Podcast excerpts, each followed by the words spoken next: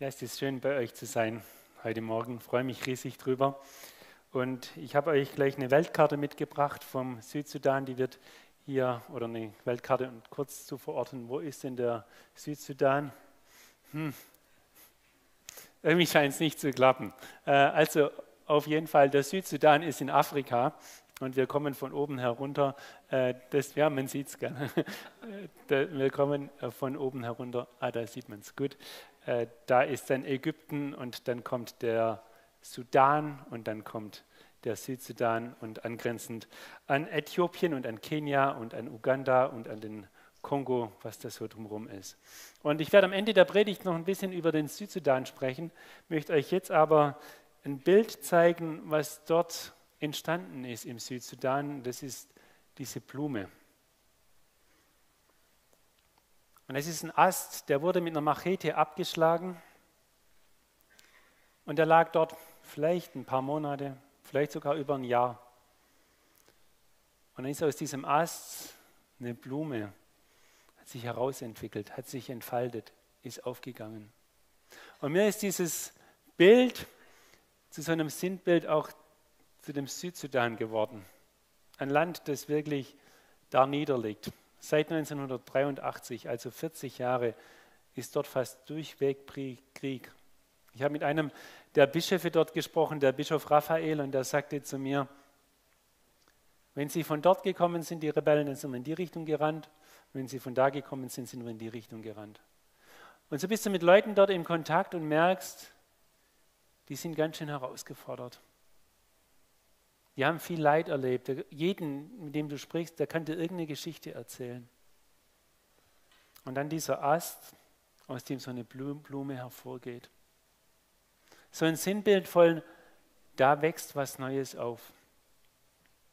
Und ich möchte es jetzt gar nicht weiter im Südsudan bleiben, sondern ich, ich möchte ein Stück weitergehen mit diesem Bild und uns in dieses Bild mit reinnehmen, von diesem Ast und dieser Blume. In meiner Arbeit darf ich ja viel unterwegs sein. Dann komme ich zum Beispiel nach Nigeria, bin in einem Gästehaus untergebracht und dort hängen drei Fotos von ehemaligen Missionaren. 1887 oder so kamen die ersten drei dort an. Zwei von den dreien haben das erste Jahr nicht überlebt, sind direkt gestorben. Aber einer ist geblieben, der hat andere nachgeholt. Und dann bin ich bei dem Kirchenpräsident und sage zu dem äh, Kirchenpräsident dort, äh, sag, hey, wie groß ist denn deine Gemeinde heute? Und er sagt, oh, Zahlen sind bei uns immer so schwierig. Zehn Millionen vielleicht? Da haben sich welche auf den Weg gemacht aus Europa, aus Nordamerika, um das Evangelium dorthin zu bringen.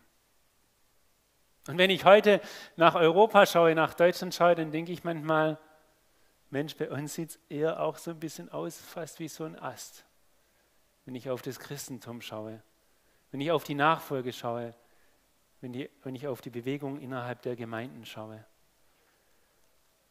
Und wisst ihr, mein Herz schlägt so sehr dafür, obwohl ich in der weltweiten Arbeit stehe, dass hier wieder so eine Blume aufgeht.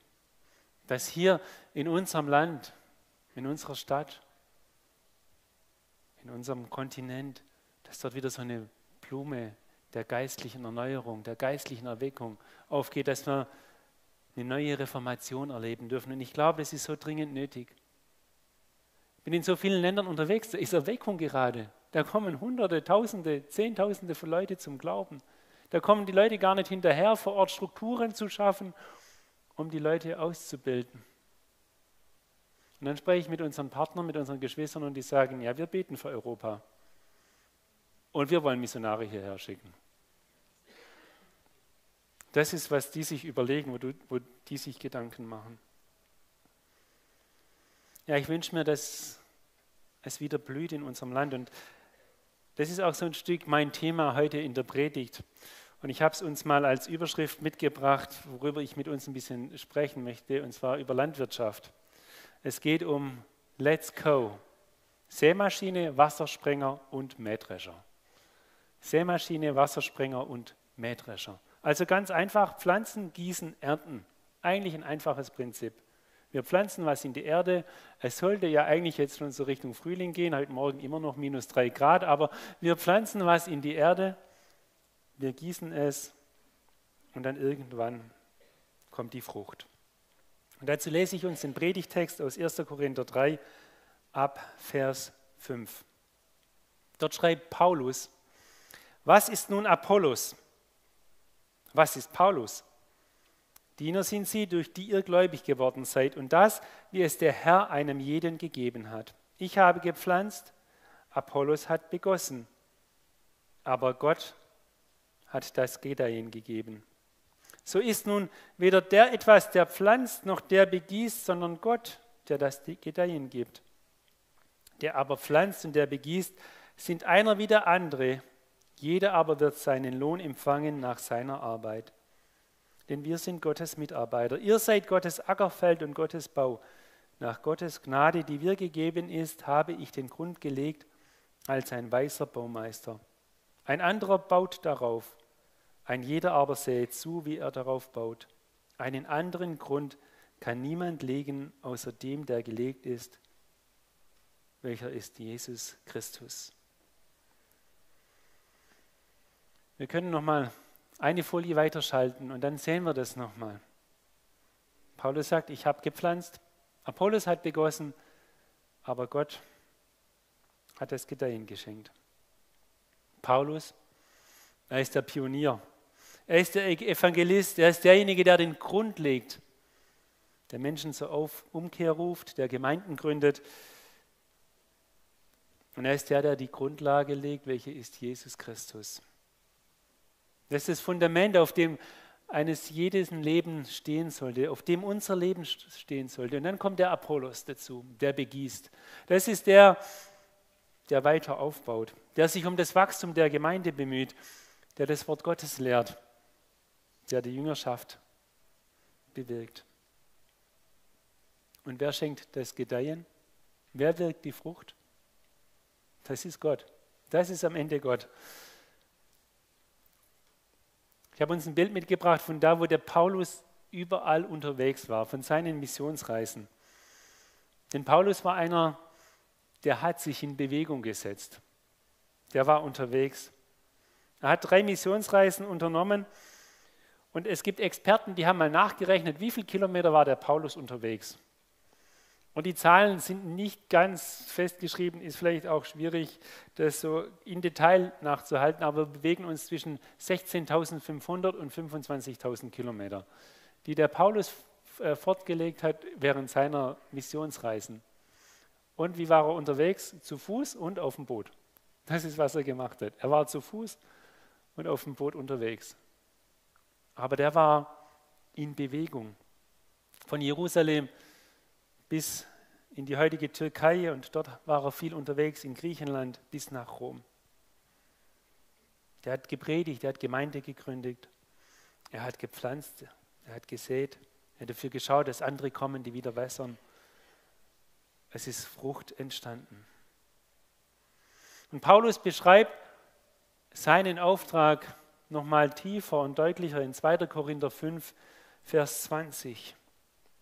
Da lesen wir, Deshalb treten wir im Auftrag von Christus als seine Gesandten auf. Gott selbst ist es, der die Menschen durch uns zur Umkehr ruft. Wir bitten im Namen von Christus, nehmt die Versöhnung an, die Gott euch anbietet. Paulus, der Gesandte Gottes. Paulus, der, derjenige, der Menschen zur Umkehr ruft. Paulus, derjenige, der den Menschen das groß machen möchte, dass sie mit Gott versöhnt werden durch Jesus.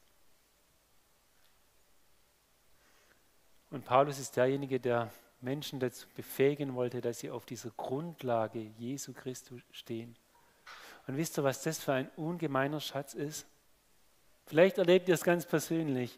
Wir dürfen es als Coworkers erleben. Letztes Jahr im Juli, da hat einer unserer Kollegen einen mega schweren Unfall gehabt. Schwerste Verbrennungen. Er hing am seidenen Faden.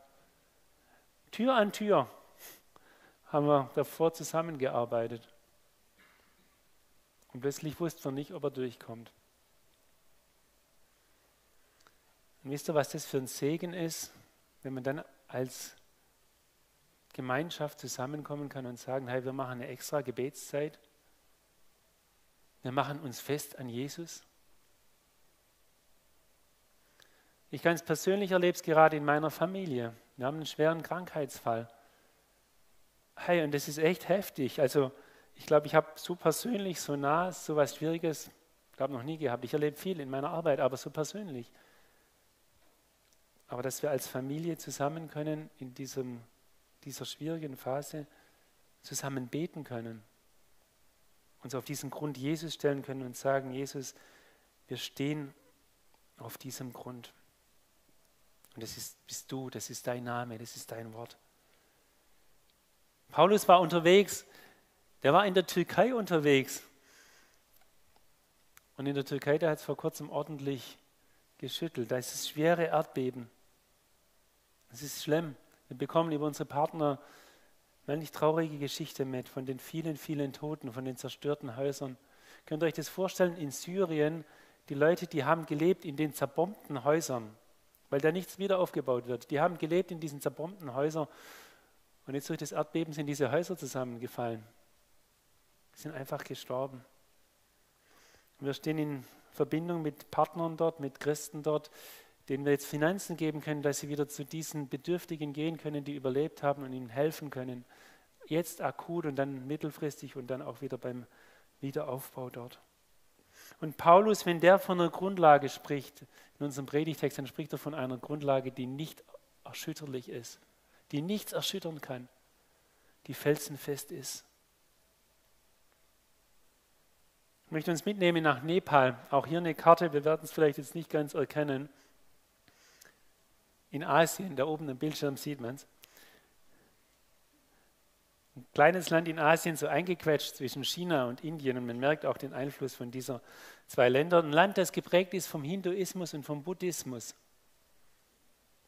Und bis vor 70 Jahren hat es dort überhaupt gar keine Christen gegeben. Das ist so krass. Wenn man ein Bild weiterschaltet, dann sehen wir, das Buch, äh, Buch, den Buchtitel habe ich dort aufgenommen äh, als Foto von Luther. Wir haben über 500 Jahre christliche Tradition in unserem Land. Und wenn man in Nepal unterwegs ist, dann spricht man mit Christen der ersten und der zweiten Generation. Und die von der ersten Generation erzählen, wie sie aus diesem Buddhismus oder aus dem Hinduismus heraus zum Glauben an Jesus gefunden haben, wie sie in fürchterlichen Zwängen und Ängsten waren und wie sie Jesus kennengelernt haben, der sie frei gemacht hat. Und dann spricht man mit den Leuten dort, die gerade dabei sind, so die zweite Generation auszubilden, hineinzuführen in das christliche Glauben. Dann spricht man mit diesen Leuten und die sagen, hey, und wir in Nepal, wir haben das Anliegen, dass die Menschen da draußen in den Dörfern, dass die nur noch maximal eine Stunde laufen müssen, um zu einem Gottesdienst zu kommen. Ich bin heute Morgen auch hergelaufen, war 15 Minuten etwa unterwegs hierher von Möhringen. Ich bin nicht so schnell gelaufen. Aber dass die eine Stunde nur noch laufen müssen. Und da ist eine Riesenbewegung in dem Land. Könnt ihr euch das vorstellen? Vor 70 Jahren gab es kaum Christen. In den 90er Jahren zwischen 50 und 75.000. Und heute spricht man von über einer Million. Manche sagen 1,5 Millionen Christen. Und da hängt ein Riesenschatten drüber, denn seit 2017 gibt es das, Antidiskriminier äh, nicht, das Antikonversionsgesetz. Anderes Thema, Antikonversionsgesetz. Und ein Pastor, der steht ja vor der Gefahr, wenn er jemanden tauft, dass er ins Gefängnis kommt. Und trotzdem gehen die Leute dort weiter, die sind in Bewegung, die rufen zur Umkehr, die erzählen das Evangelium von Jesus. Auf dem nächsten Bild, da seht ihr in der Mitte den Scharat. Und ich möchte noch ganz kurz seine Geschichte erzählen. Einfach um uns Mut zu machen heute Morgen.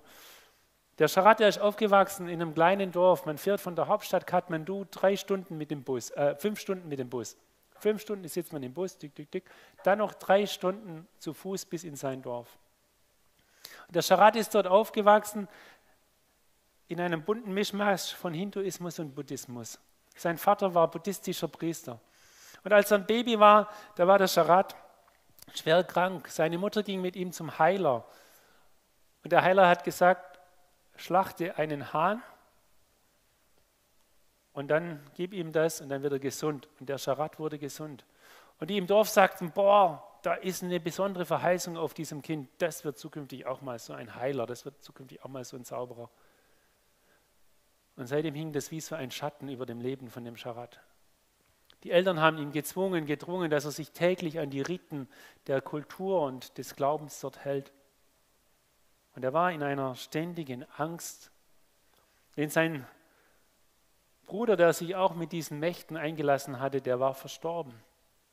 Und der Scharat lebte in einer ständigen Angst, wenn nicht das gleiche Schicksal ereilen würde wie sein Bruder.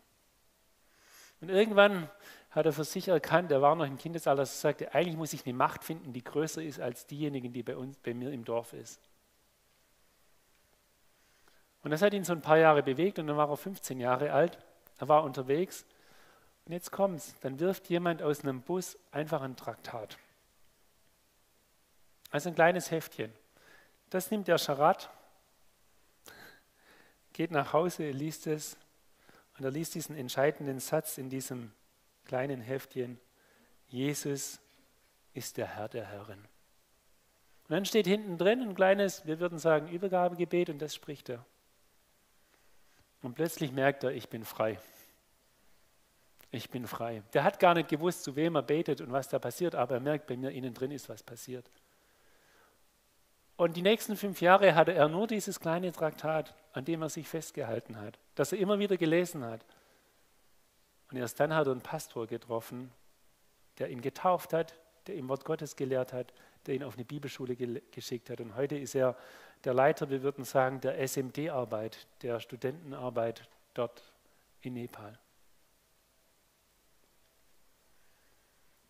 Wir können nochmal weiterschalten. Paulus sagt, ich habe gepflanzt, Apollos hat begossen, Gott hat das Gedeihen geschenkt. In Nepal hat einfach jemand ein Traktat aus einem Bus geworfen. Und da hat jemand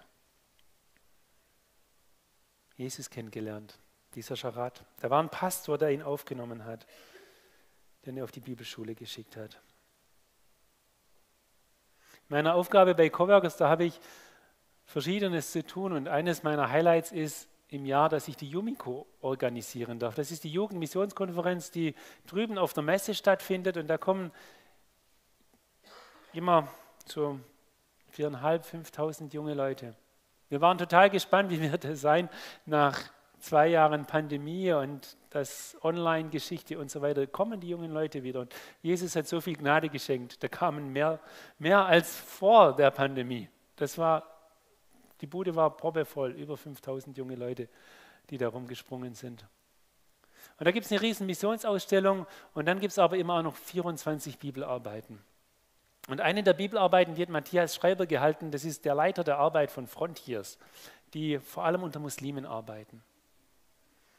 Und der hat die Zuhörer und auch mich, als ich es dann später nachgehört äh, habe, enorm herausgefordert. Denn er hat über das Thema Frucht gesprochen. Und er hat die Frage gestellt, wie sieht es aus mit geistlicher Frucht in deinem Leben? Das ist eine krasse Frage. Und als ich da mal mehr drüber nachgedacht habe, dachte ich, Mensch, wo trete ich dazu ein, dass Frucht entsteht? Wo pflanze ich in meinem Leben? Wo gieße ich ganz konkret? Und dann mache ich bei mir persönlich, bei anderen Christen, und vielleicht geht es euch manchmal auch so, folgende Beobachtung. Das sind zum einen die, die mit aller Kraft, die alles daran setzen, in irgendeiner Weise Frucht zu produzieren. Die arbeiten, die ackern und ackern. Und dann wird man müde darüber, frustriert, enttäuscht. Vielleicht merkt man auch, hey, ich habe gepflanzt, ich habe gegossen, ich habe geackert, aber scheint nur sehr langsam was vorwärts zu gehen. Oder vielleicht auch erstmal gar nicht. Und dann ist eine zweite Beobachtung von mir, und so geht es mir manchmal leider auch. Dann ist man vielleicht vor lauter Leben, Engagement im Beruf, eingespannt sein in der Familie, vergisst man vielleicht ganz, dass es da eine Ewigkeit gibt, die auf uns wartet. Und dass wir einen ganz wunderbaren Auftrag von Jesus bekommen haben, dass wir in diesen Fußstapfen von Paulus und Apollos unterwegs sein sollen. um den Menschen von dieser ewigen Hoffnung weiterzusagen.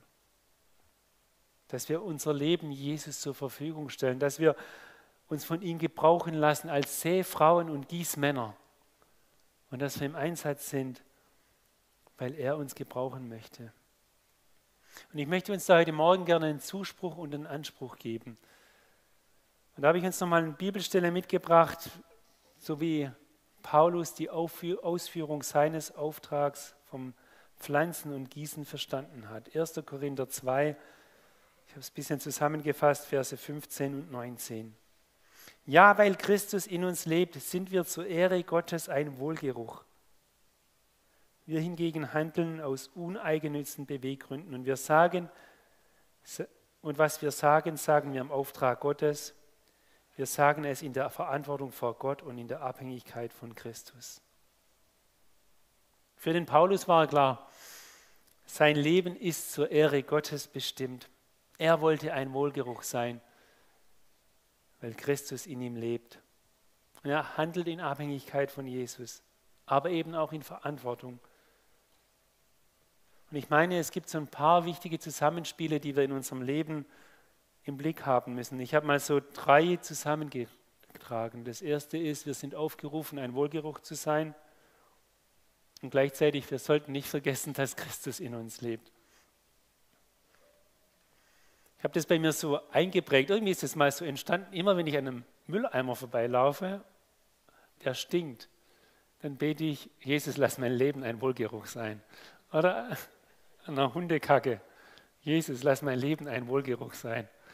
Und ich denke, hey, das stinkt so. Ich will nicht so stinken. Ich will ein Wohlgeruch sein mit meinem Leben. Und es ist so eine, das eine, dass Jesus uns dazu einlädt und sagt, hey, sei ein Wohlgeruch mit deinem Leben. Aber auf der anderen Seite kann das uns gleich wieder so unter Druck setzen. Ich muss da irgendwas produzieren. Und deshalb das andere. Jesus sagt, er lebt in uns. Er ist der Wohlgeruch in uns und will dieser Wohlgeruch durch uns sein. Und das ist irgendwo mein Lebensthema. Weil als ich als 18-Jähriger und 19-Jähriger diesen Ruf erhalten habe, zum ersten Mal mich mit dem Thema Mission und Ausland auseinanderzusetzen und nach Afrika, nach Sambia zu gehen, um dort mein Zivi zu machen, dann hätte ich das nie für möglich gehalten, dass ich das mache. Jeder andere ja, aber ich bin doch nicht derjenige. Ich war kein Held. Ich habe das auch nicht von mir gedacht, dass ich das könnte, aber Gott hat gerufen. Und ich durfte verstehen, es geht weniger um meine Fähigkeiten, es geht auch weniger um mein Nicht-Können, sondern es geht um meine Verfügbarkeit. Jesus, hier bin ich, mache du in mir und durch mich mein Leben. Und wenn ich heute bei Coworkers arbeiten darf, dann ist es genau das der Grund, warum ich das mache dass ich Wohlgeruch sein darf, weil Jesus in mir lebt. Und dass ich sagen darf, Jesus, mach du's. Und wenn meine Kids morgens hierher fahren zur Schule, unsere drei Teenie-Jungs sind hier an der FES, das ist so mega cool. Und manchmal bete ich mit ihnen, bevor sie aus dem Haus gehen, und sage, hey, wie cool, Jesus, du lebst in ihnen. Du kannst ihnen helfen, heute aufmerksam zu sein an der Schule. Oder Lust zu haben, zu lernen. Oder ihnen die Weisheit schenken. Also, Wohlgeruch sein und Christus lebt in uns. Das andere, wir stehen in der Verantwortung und gleichzeitig aber auch in der Abhängigkeit. Und da können wir auch auf der einen oder der anderen Seite ein Schwergewicht legen. Dass wir vielleicht gar nicht mehr die Verantwortung sehen, die wir als Christen haben und in die uns Jesus hineingestellt hat. Denn er baut seine Gemeinde durch uns Menschen. Er gebraucht uns. Er hat Apollos gebraucht, er hat Paulus gebraucht. Er hat die Missionsgeschichte und die Heilsgeschichte, hat er immer Menschen gebraucht. Und so will er auch uns gebrauchen. Aber gleichzeitig, wir sind wieder in dieser Abhängigkeit von Jesus. Wir können es nicht selbst produzieren, sondern wir können nur sagen, Jesus, mach du die Frucht. Und das ist das Dritte, die Frucht kommt von Gott. Und das ist entlastend. Ich finde das mega entlastend, dass ich wissen darf, die Frucht kommt von Gott. Ich kann es, ja, ich würde es ja am liebsten, ja. So ist man da irgendwie geschnitzt. Ich würde es ja, aber ich kann es gar nicht. Und immer wieder dahin zurückzukommen und zu sagen, hey, die Frucht kommt von Gott. Die Frucht, die kommt von Jesus. Und ich finde es so genial bei Gemeinsam für, für Stuttgart. Als ich da so ein bisschen mit reingekommen bin und dann habe ich so den Basti erlebt und dann habe ich noch so manch andere Gemeindeleiter hier aus Stuttgart erlebt und habe gedacht, boah, jetzt bin ich mal gespannt, was hier, was hier jetzt so abgeht. Und dann fände ich das so mega genial, dass dort so ein Schwerpunkt auf Gebet gelegt wurde. Ich habe gedacht, da fällt, verfällt man jetzt bestimmt gleich in so einen Mega-Aktionismus und es muss hier die ganze Stadt umgewälzt werden. Aber nee, es wird gebetet. Und ich finde es so genial. Und ich glaube wirklich, dass da, wo wir beten, da, wo wir anfangen, darum zu ringen mit Gott und zu sagen, Jesus, schenk du die Frucht, dass Gott es macht. Und das ist auch etwas, was die Missionsgeschichte uns wieder zeigt und wieder lehrt. Wie viele Jahrzehnte hat man dafür gebetet, dass in der islamischen Welt Erweckung stattfindet? Viele. Und heute erleben wir eine Erweckung in der islamischen Welt, das hast du lange nicht gesehen. Das hast du in den letzten paar hundert Jahren nicht gesehen. Wie viele Leute, wie viele Muslime zurzeit den Weg zu Jesus finden. Ich habe mit Leuten gesprochen, weil man hört ja immer, da kommen Leute zum, durch Träume zum Glauben. Ich habe gesagt, Ibrahim, wie war das bei dir? Wie bist du zum Glauben gekommen?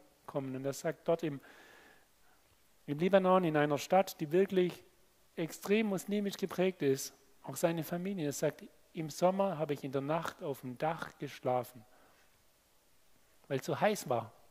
Und in drei folgenden Nächten ist mir ein helles Licht erschienen. Und ich wusste, das ist Jesus Christus. Und er hat sich auf den Weg gemacht, hat Jesus kennengelernt. Er musste seine Stadt verlassen, weil er verfolgt wurde. Und heute ist er wieder zurück und macht dort unter extrem herausfordernden Bedingungen, macht er eine geistliche Arbeit, eine Kinder- und Jugendarbeit und ist ein helles Licht in einer sehr dunklen Stadt. Es wurde Jahrzehnte für die islamische Welt gebetet.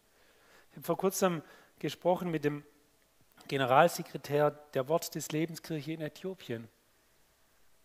Und ich habe bei uns in den Unterlagen festgestellt, es war unser erstes Projekt 1980, also eines unserer ersten Projekte, Projekt Nummer 14, was wir unterstützt haben.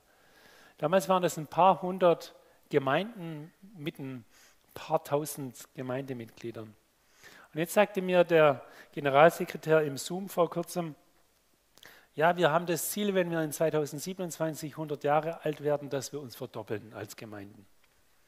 Und dann sprechen wir von folgender Zahl. Von 10.000 Gemeinden auf 20.000 Gemeinden. Von 10 Millionen Menschen auf 20 Millionen Menschen.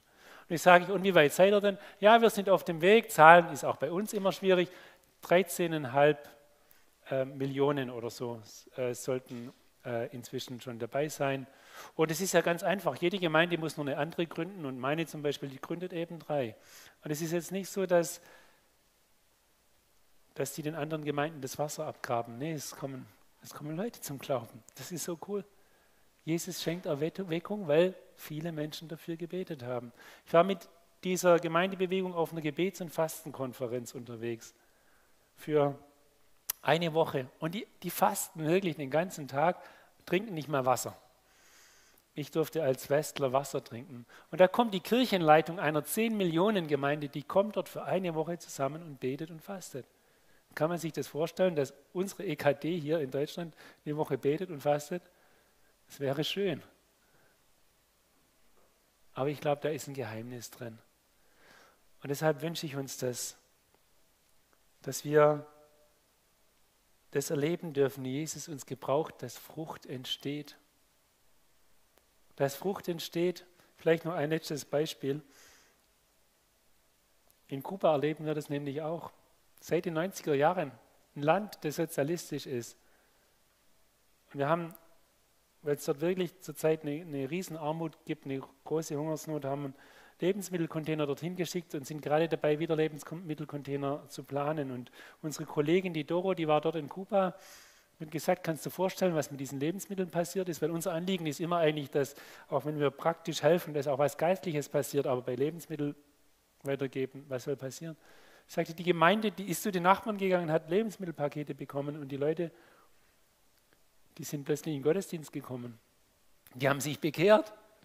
Und jetzt machen die nach dem Gottesdienst sitzen die noch zusammen und ein Gemeindeglied hat zwei Neubekehrte und macht mit denen Jüngerschaft. und führt sie in die Tiefe. Jesus baut seine Gemeinde. Es gibt Frucht. Und ich wünsche uns, dass wir das auch erleben dürfen. Ich möchte uns da gerne noch Mut machen. Und es gibt viele Bibelverse, die man da zeigen könnte. Philipper 2, Vers 13. Denn Gott ist, der in euch wirkt beides, das Wollen und das Vollbringen nach seinem Wohlgefallen. Wisst ihr, Gott ruft uns nicht nur dazu, dass wir pflanzen und dass wir gießen. Nein, er befähigt uns gleichzeitig auch noch mit dazu. Er lässt uns darin nicht alleine. Er gibt uns nicht einen Auftrag, wo er sagt, hey, mach mal. Er sagt, nee, ich, ich mach's in dir und ich mach's durch dich. Und deshalb möchte ich uns einladen, dass wir mit dieser Perspektive unterwegs sind. Dass wir unser, unser Leben unter diese Perspektive Jesus stellen und dass wir wirklich uns das wieder ganz groß machen. Es geht zuerst darum, was Jesus für dich und für mich schon längst getan hat. Dass er in die Welt gekommen ist. Ja, dass er uns sogar zum Diener geworden ist. Dass er mit uns in Beziehung steht. Und dass wir in dieser Gemeinschaft und aus dieser Gemeinschaft heraus dann zum Dienst befähigt werden. Gott braucht keine Helden, er braucht einfach nur Menschen wie dich und mich, die sagen, ich bin bereit, mach was mit meiner Zeit, mit meiner Kraft, mit meinen Talenten. Und es ist zu mir ein fast tägliches Gebet geworden, dass ich gesagt habe, Jesus, meine Zeit steht in deinen Händen. Mach du was draus. Mach du einfach was draus. Und jetzt bin ich 46, werde bald 47 Jahre alt. Jesus macht's. Irgendwie macht das. Aber ich kann es nicht. Bevor ich gleich zum Schluss komme und uns nochmal mit in den Südsudan nehme, möchte ich dich gerne noch fragen. Wo möchtest du dich neu Jesus mit deinem Leben zur Verfügung stellen? Wo möchtest du dich neu in Bewegung setzen lassen? Von Gott bewegt? damit Menschen Glaube, Hoffnung und Liebe erleben.